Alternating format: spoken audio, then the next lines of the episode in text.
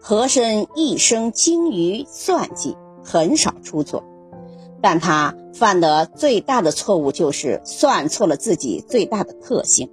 那么，和珅一生中最大的克星到底是谁呢？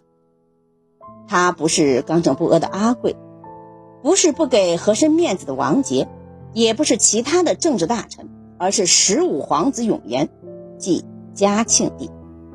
永琰外表忠厚，内心缜密，是个含而不露的人。为了稳住和珅，稳住乾隆，他强作欢颜。他不耻和珅的为人，但绝不表现出来。乾隆二十五年十月初六这一天，在皇家园林圆明园，乾隆的第十五个儿子出生。乾隆给他取名叫永琰。永琰的母亲是孝仪纯皇后。魏佳氏皇子出生，毕竟是喜事，乾隆很高兴。然而，在随后的几年里，这位皇子并没有表现出什么特殊之处，乾隆也没有对他有什么特殊的优待。谁也想不到，这位不起眼的皇子会成为下一任皇帝。在封建社会，两代皇帝之间的皇位继承一直是最容易出现问题的地方。皇帝代表着整个国家的最高权力，权力交接极为敏感。皇帝什么时候驾崩，太子才能继位。然而，皇帝的驾崩时间永远是不能精确预计的，往往在皇帝病危之际，围绕着继承人问题已经是暗流涌动，出现意外不足为奇。历代皇帝更替，不乏疑云重重。甚至是血雨腥风，皇帝往往会预先立下太子，以防皇子之间争夺权力。然而，太子也不是好差事呀。太子要时刻警惕周围虎视眈眈的权力竞争者，还要时时刻刻提醒自己，不要太张扬，不要惹皇阿玛猜忌，以免老皇上一不顺心废了自己呀。那么。这么多人的眼睛盯着太子的位置，挑着太子的毛病。古往今来，一帆风顺的太子能有能几个呢？太子荣耀的时候，要处处留心自己的行为举止，稍有不慎，就有可能被人抓住把柄，轻则废除，重则处死。反过来，皇帝也要时刻留心自己的儿子，不能让他们权力过大。世上有名的唐朝皇帝李世民，就是杀了太子，也就是自己的亲哥哥李建成，又把自己的父亲李渊赶下台，让其做了太上皇，自己当了皇帝。世事轮回，李世民的太子李承乾也是父亲反目成仇，因为谋反被废。被李世民囚禁致死。清朝吸取了以往的教训，对皇子管束十分的严格，不允许外臣与太子交往。然而，太子问题仍然存在呀。清圣祖康熙雄才大略，他革除旧制，实行新政，仍然不能圆满的解决皇位继承问题。康熙帝有三十五个儿子。其中排序的有二十四位，除去夭折四人、初继一人，还有十九位皇子，其中又有五人年幼，在康熙帝临终前尚且未满十六岁，有机会继承皇位的实际上只有十四个人。康熙帝的曾祖父是努尔哈赤，祖父是皇太极，在临死之前都没有公开确定皇位的继承人。努尔哈赤死后，有八旗旗主公推新主；皇太极死后，有诸位王爷大臣来商议新君，由此引得争夺大位的事件，几乎兵戎相见。清朝政府濒于分裂，十分危险。康熙帝吸取历史的教训，康熙十四年十二月十三日。康熙帝才二十二岁，就明确册立刚满周岁的嫡长子胤仁为皇太子，稳定皇权。康熙帝特别关心皇太子的成长，对太子的教育倾注于极大的心血。康熙帝亲自为太子授课，传授治国之道，还聘请了许多水平很高的太子当老师。不料，康熙帝的苦心，却造成了适得其反的效果。皇太子虽然很聪明，学业有成，但过于宠爱，性情骄纵。康熙帝逐渐的感到不满意。康熙帝生病了，皇十八子胤禛病重而死。胤人居然毫无忧色，既无忠忧忠君爱父之念，也没有兄弟友爱之情。平时对臣民总是非常的苛刻，稍有不从就开始殴打。康熙帝严厉地训斥了太子，太子因为权力过大，不但不知道自省，反而怀恨在心，图谋不轨。康熙帝一怒之下废了太子，囚禁在了一个院子里，并宣示于天下。康熙帝下令，诸皇子中如果有谁敢为皇太子这样子，那么即为国贼，法所不容。不久。又出现了胤人是被人巫术陷害，群臣又纷纷建议恢复他的皇太子的名分。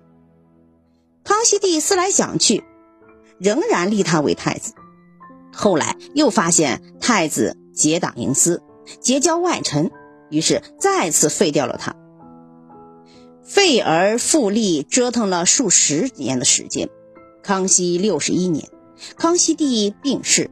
皇四子胤禛仓促养位，改名为雍正元年。最终的权力交接还是闹得血雨腥风，不明不白。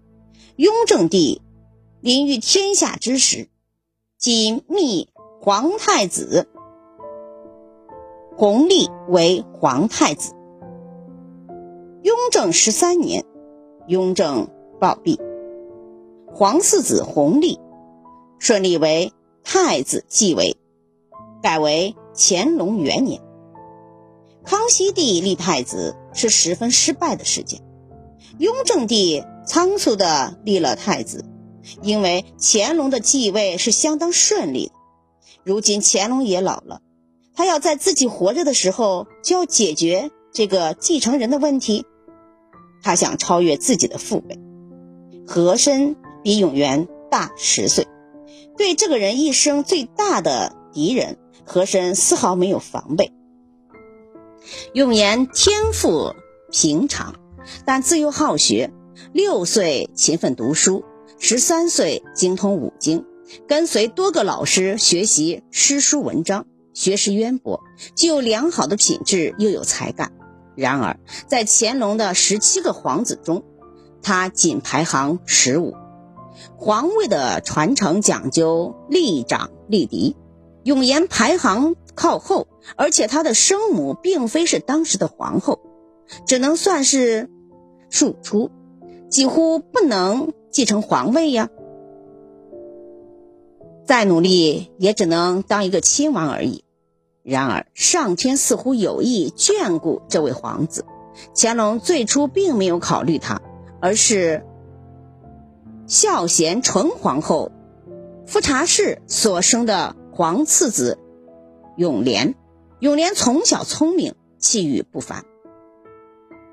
乾隆依照旧例，写了立永琏为皇太子的密旨，藏在了正大光明的匾额后面。不料永琏在九岁的时候因病夭折，当时还有刚出生不久的皇九子。乾隆又立皇九子为太子，皇九子年仅两岁的时候又夭折了。乾隆连立了两位太子，不幸都早早的去世。此外，乾隆最宠爱的皇五子永琪也英年早逝。